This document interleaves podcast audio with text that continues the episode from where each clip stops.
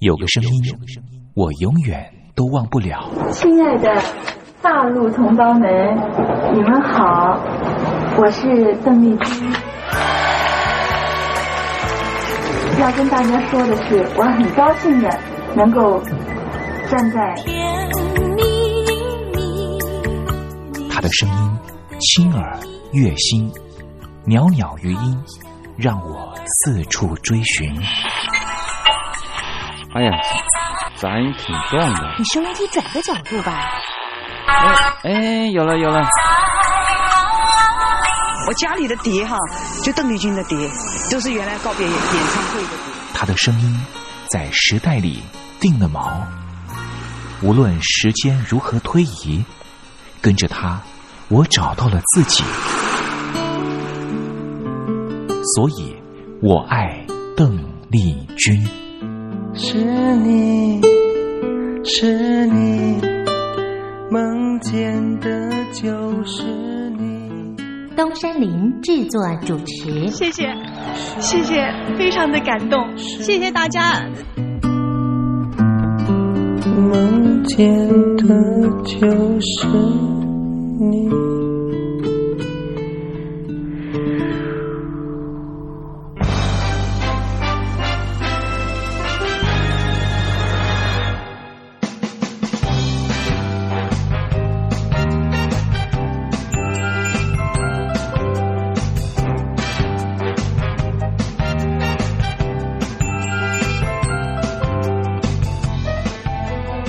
您好，我是您的好朋友东山林，在台北问候您。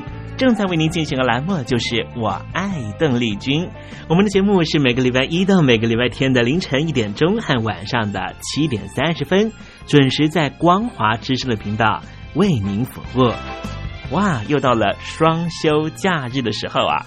双休假日在家里头和家人团聚，或是呢和朋友出去玩了，最重要的是什么呢？就是在双休假日的时候，千万一定要保有好心情啊！笑靥堆满脸，人人都欢喜。这笑啊是什么呢？快乐的时候的面部表情，当然也可以是面部没表情，可是心里却很高兴啊。人家说笑口常开，笑不可抑，笑容满面，笑掉大牙，笑颜逐开，笑里藏刀。无论怎么样，都希望在我爱邓丽君的栏目里面，在双休假日的时候，东山林能够提供您满怀开喜的机会。在双休假日的“我爱邓丽君”的栏目里面啊，东山林啊特别为您推出的单元就是“丽君爱说笑”。邓丽君啊，据说是一个非常喜欢捉弄别人、搞笑的人啊。以前呢，每次在表演之前的后台啊，上场前啊，邓丽君呢都是大家的开心果。后来呢，有和他比较熟识的艺人朋友，还有记者就问邓丽君说：“为什么每次啊在后台的时候呢，都会呢让大家开怀大笑？”邓丽君就说：“啊，上台前当然应该轻松开怀啦，这样待会上台之后的表演才能够更为的尽兴。”哇，邓丽君就是这样非常贴心的人，所以我爱邓丽君的栏目呢，秉持着邓丽君的精神，在双休假日的时候呢，安排丽君爱说笑的环节，也希望听众朋友呢，在双休假日保有好心情，能够面对周间的任何工作或是功课上的挑战了哈。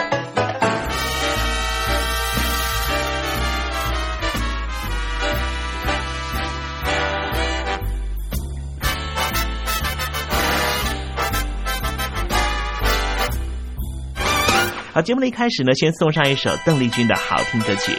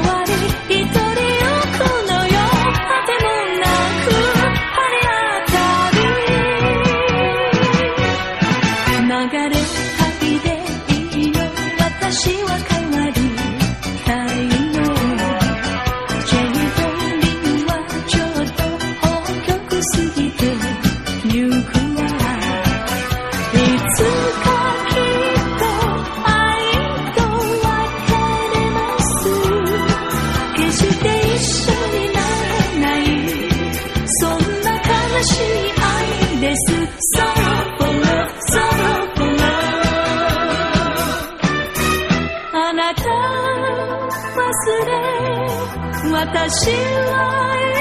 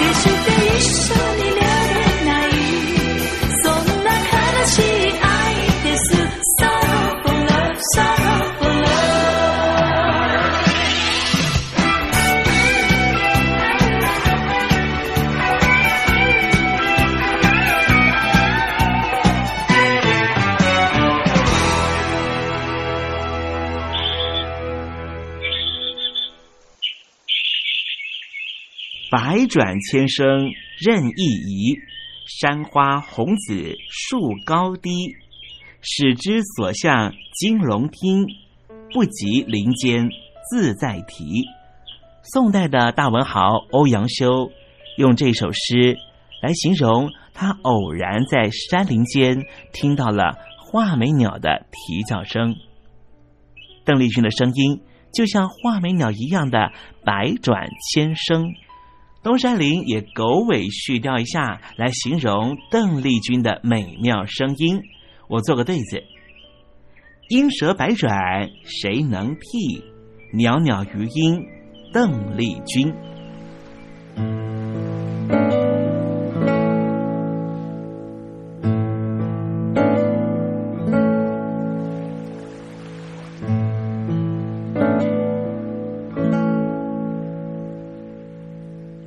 里是光华之声，正在为您进行的栏目就是“我爱邓丽君”。我们的节目是每个礼拜一到每个礼拜天的凌晨一点钟和晚上的七点三十分，准时在光华之声的频道为您服务。听众朋友，如果想和东山林联系联系、交流交流，也欢迎你写信到台北邮政一七零零号信箱，台北邮政幺七零零号信箱。接下来为您进行的环节就是丽君爱说笑。丽君爱说笑，丽君爱说笑。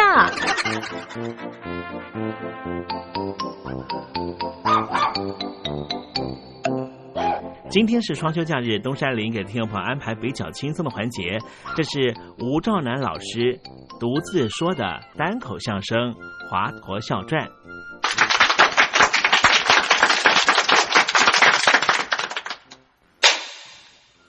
今天呢，我给大家说一段华佗的故事。这华佗呀，可是个了不起的人物啊！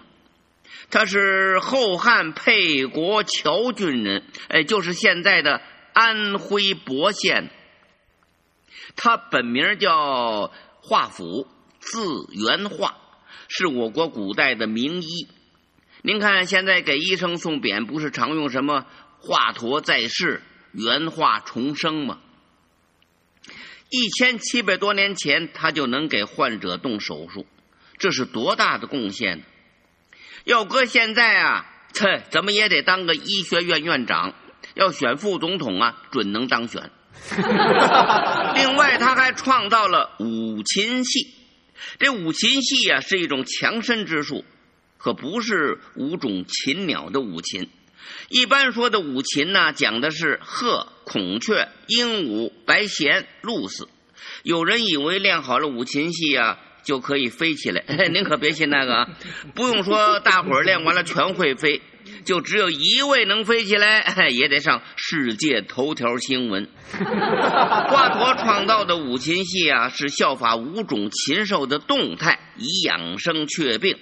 这五种禽兽的动态就是虎扑、鹿跃、熊布、袁骚、鹤翔，也可以说是一种不持武器的拳术，没有什么神秘性。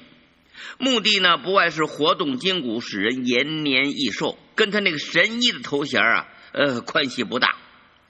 所谓神医，也是越传越神。《三国演义》上不就有那么一段吗？说是有一个人眉间长了一个瘤子，华佗一看呢，断定里头有飞物，拿刀子割开一看，哧楞一下子，哼。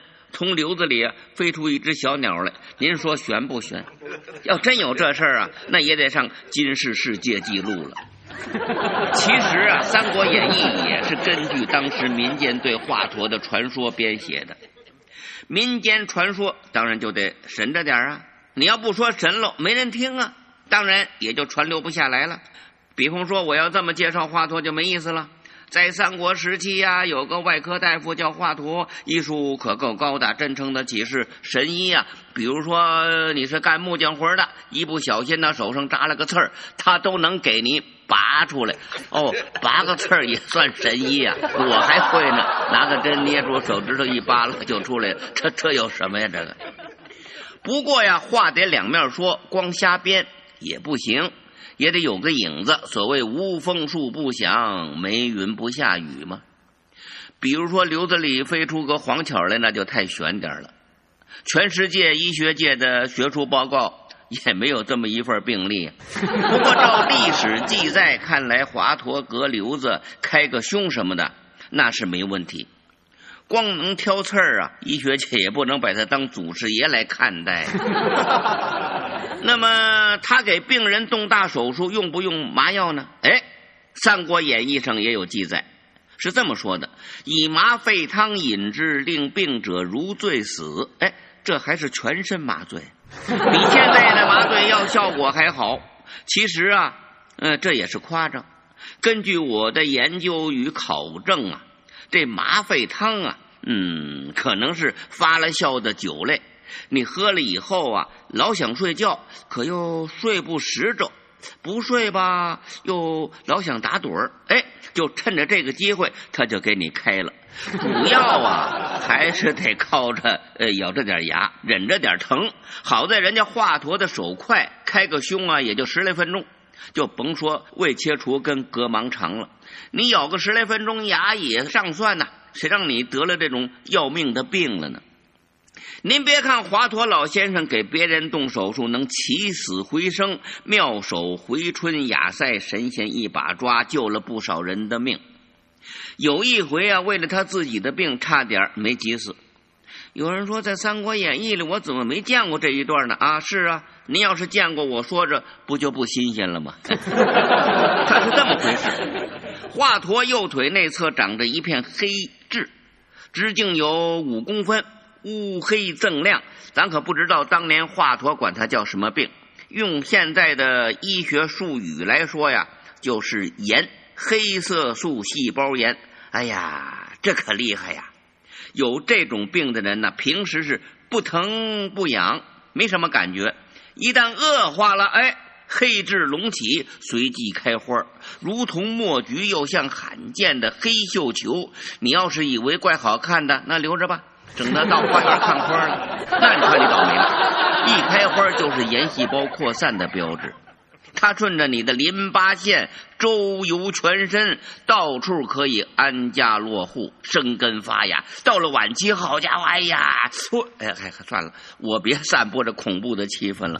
反正人家华佗呀，比我内行。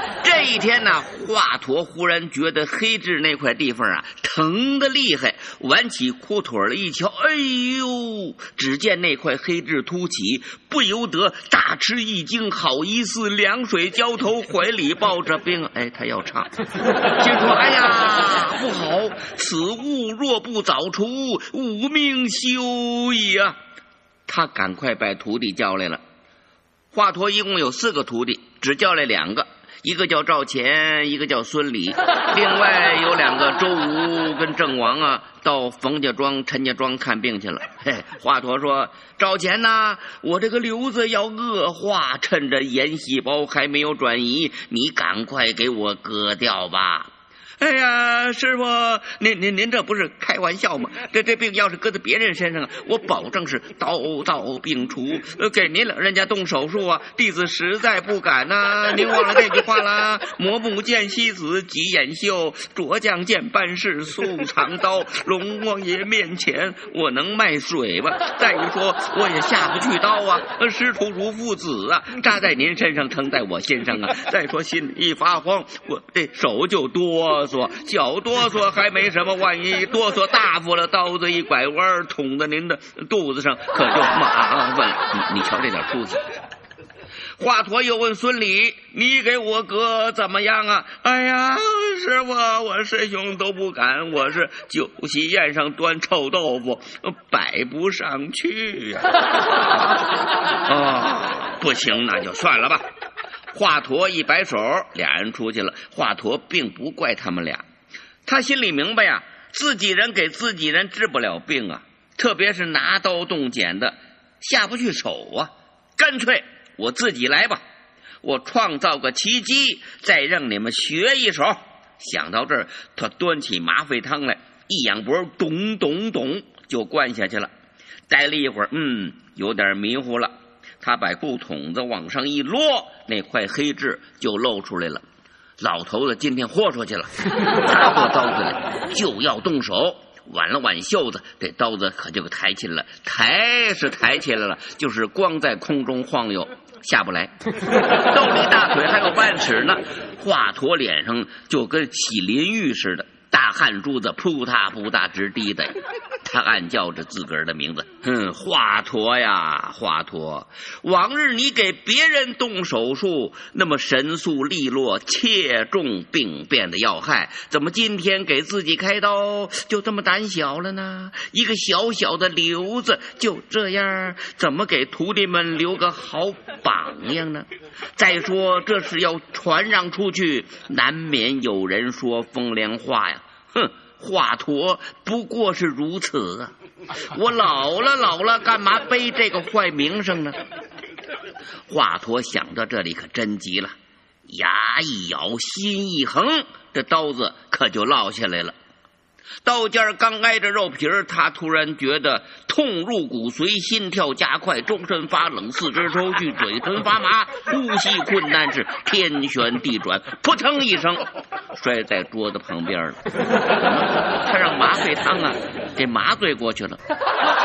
他醒过来以后叹了口气，唉。自己割自己的疮还真难呐，可把华佗愁坏了。再耽搁，毒气一扩散，命可就完了。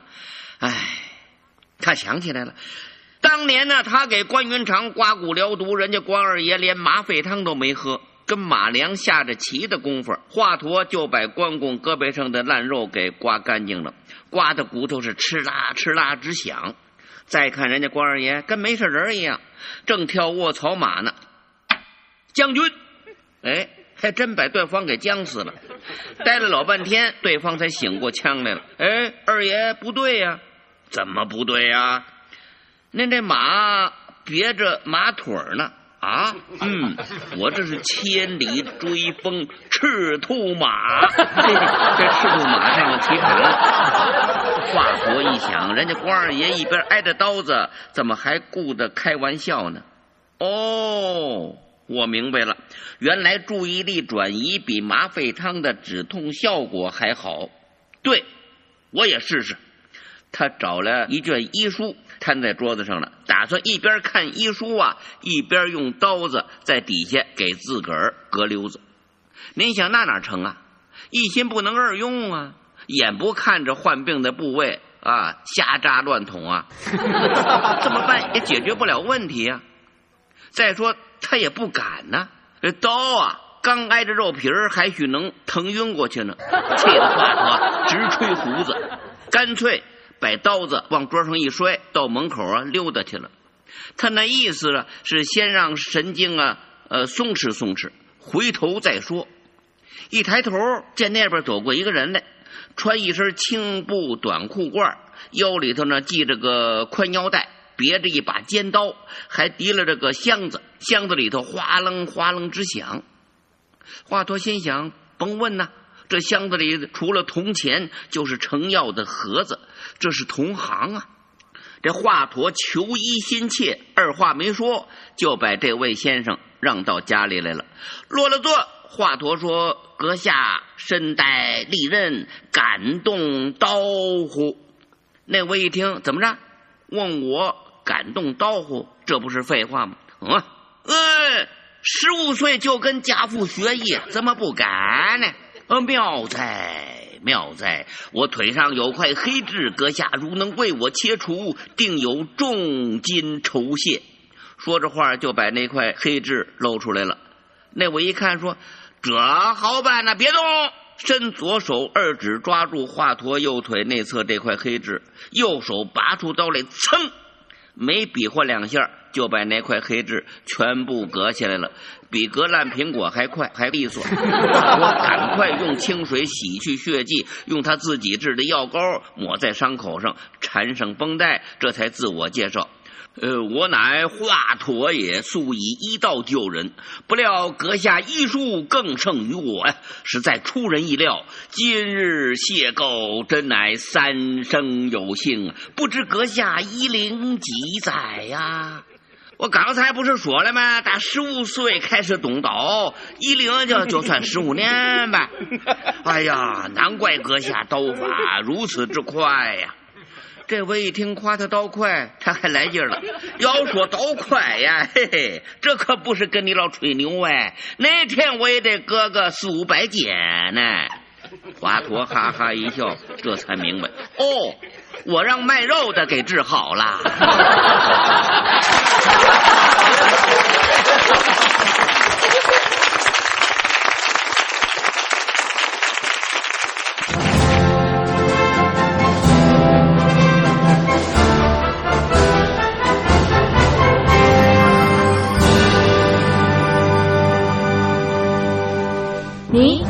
脱贫了吗？年轻时候的习近平就深知贫困之苦。我当时和村民们辛苦劳作，目的就是让生活过得好一些。因此，扶贫一直是习近平的重要工作。二零一五年，习近平在中央扶贫开发工作会议上做了二零二零大陆全面脱贫的承诺。到二零二零年，我国现行标准下，农村贫困人口实现脱贫，是我们的庄严承诺。一诺千金，全社会要行动起来，进锐出战，精准施策。于是，一场脱贫攻坚战席卷大陆。为了打赢扶贫攻坚战，大陆提出了精准扶贫。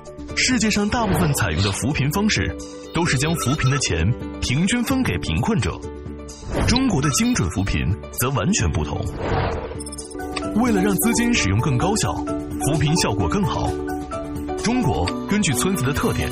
以及每户村民档案记录的不同情况来分配钱，安排不同的扶贫方式。于是，有的村子做起了旅游业，有的村子通过修路大桥，极大的增加了农产品的销量。有些没有工作能力的老人，给他们生活所需资金保障；有些缺乏劳动技能的，给他进行职业培训。中国扶贫就是这样结合村子的特点与个人的情况，以个性化定制为每个贫困户找出脱贫方式，这就是中国扶贫的精准度。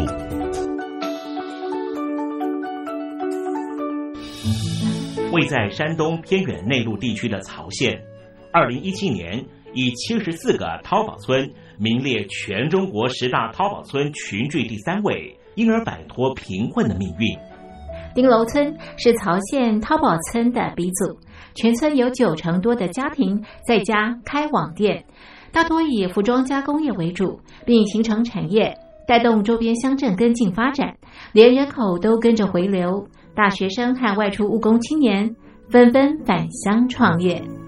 二零一六年，丁楼村的全年电商销售额已高达三个亿，产品远销十多个国家和地区，百分之八十以上的人家拥有私家车。从二零一六年到二零一九年，大陆累计发放三千八百多亿人民币，并动员大量人力，全力扶贫。今年。就是二零二零年，大陆彻底脱贫奔小康了吗？大陆国运总理李克强在今年人大会议闭幕后的中外记者会上，他是这么说的：“中国是一个人口众多的发展中国家，我们人均年收入的平均水平是三万元人民币，但是有六亿人。”每个月的收入也就是一千元，一千元，在一个中等城市可能租房都困难。现在又碰到疫情，其中有一位农民工说他五十多岁了，在外打工三十多年，每年如此，但今年就没有找到工作，全家都陷入困境。唉，听众朋友。你脱贫了吗？欢迎听众朋友来信分享你的脱贫经验，或者大陆政府脱贫做法与建议。我们准备高端短波收音机要送给您哦。活动从八月一日进行到十月三十一日，请您写下姓名、地址、邮编、联络电话、年龄等基本资料。传统邮件请寄到台北邮政一七零零号信箱。台北邮政幺七零零号信箱，嘉陵东山零收。电子邮件请寄 lily 三二九 at ms 四五点 highnet 点 net，l i l i 三二九 at ms 四五点 highnet 点 net。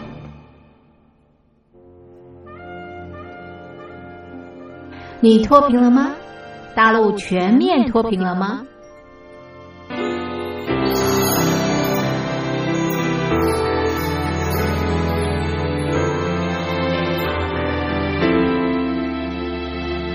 大陆听众朋友，你好，我是你的好朋友东山林，在台北问候您。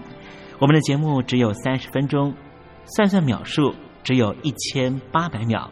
扣除东山林跟听众朋友问候的时间，我更希望三十分钟的时间充满邓丽君的歌曲。听众朋友，如果想点播邓丽君的歌曲，欢迎你写信到台北邮政一七零零号信箱，台北邮政幺七零零号信箱。东山林就会在节目里面选播你所点播的邓丽君歌曲。看时间，节目接近尾声了，在这里祝愿听众朋友一切安好，心想事成。我们明天见喽，拜拜。